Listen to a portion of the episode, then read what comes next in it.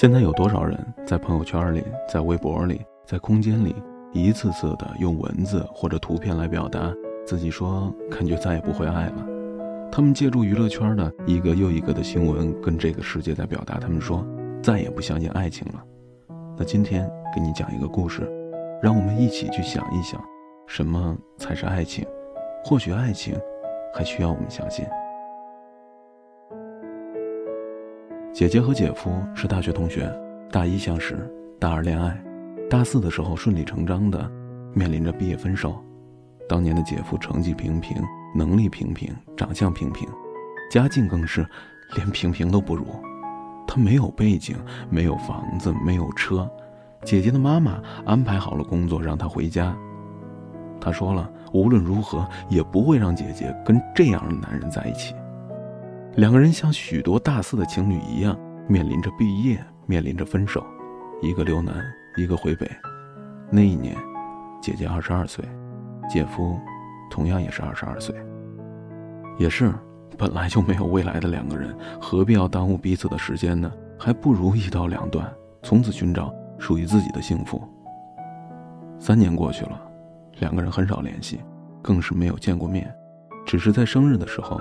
姐姐会收到姐夫寄来的礼物，情人节的时候，姐夫会在网上订好了花送到姐姐的办公室。姐姐的年龄也到了二十五岁，还一直没有男朋友，家人便开始跟着着急了，紧锣密鼓的为她安排着介绍，为她安排着相亲。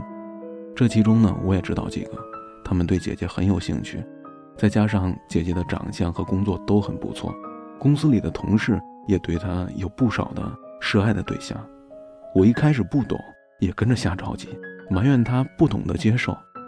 但是姐姐呢，她每次都是笑笑说不喜欢，没感觉。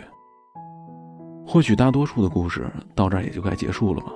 两个人各自淡淡的谈着恋爱，淡淡的生活，直到对方淡出那个人的记忆，再也不会出现在生命里。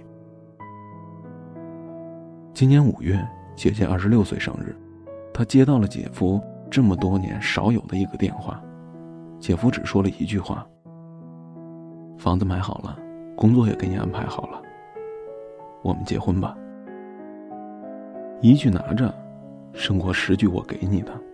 姐姐，姐夫让你回家结婚。我不知道姐姐当时哭了没有，但是我哭了。我知道我泪点很低，很没有出息，但当时我哭得一塌糊涂。前两天的时候，在校内上看到姐姐的状态，她说要结婚了，简单的四个字再次给了我巨大的冲击。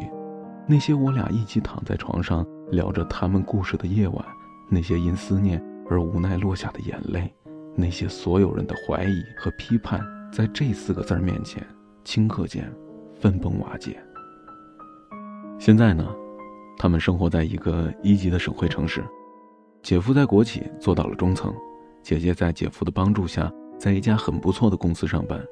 他们约定十月份结婚。那些曾经的不易和艰难，全在这个时候变成了满满的幸福。四年，对一个一无所有的男人来说，我不知道他经历过什么，也不知道他如何从零奋斗到这样的地步。是什么让他独自忍受过风雨，这样笃定地相信着属于他们的爱情？四年，对于一个年轻貌美的女人，我终于明白了她为何频频的拒绝他人，也要用青春去等一份她值得坚持的幸福。如果心里已经有了一个人，那么谁也再也无法走进去。在这样一个繁杂浮躁的时代，还有多少爱情能经得住坚守呢？就拿我来说吧，我的身边还有许许多多正在爱情里坚持的人们，可是。没多少人能真的度过那段难熬的日子，他们选择了放弃，选择了放弃本该属于他们自己的幸福。我想说，先放弃的人的确很愚蠢，因为你永远不知道熬过来会有多幸福，你永远也不知道有一个为你的未来去奋斗的人是多么的幸运。我也在爱情里受过伤，但是我还是相信爱情。每个人都值得被更好的人去珍惜，过好自己的生活，别人才会想要靠近你。爱情不是空虚寂寞时随便找一个还可以的人去填补空缺，没有爱情的时候就努力的改善完善自己，做一个让人值得爱的人。我们都会因为这样而收获一份美好的爱情，并且因为爱情一直幸福下去。过去的 CD，听听那是我们的爱情。有时会突然忘了，我还在爱着你。再唱不出那样的歌曲，听到都会红着脸躲避。虽然会经常忘了，我依然爱着你。因为爱情不会轻易悲伤，所以一切都是幸福的模样。因为爱情随时可以为你疯狂，因为爱情怎么会有沧桑？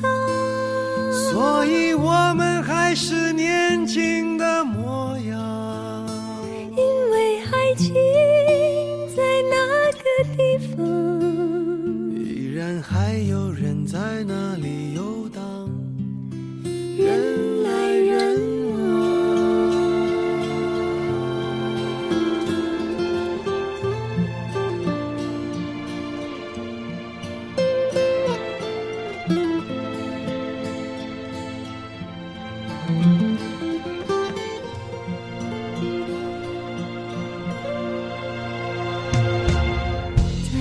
不出那样的歌曲，听到都会红着脸躲避。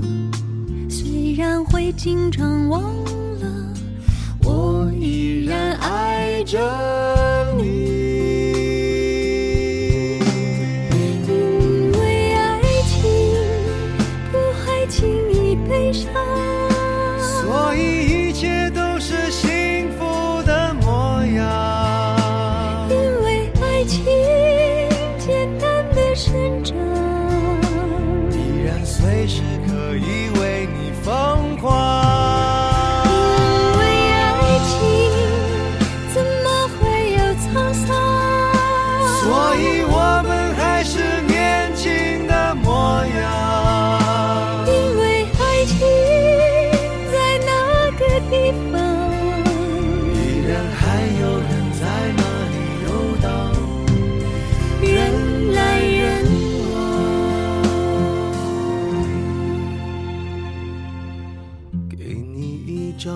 去的 CD，听听那是我们的爱情。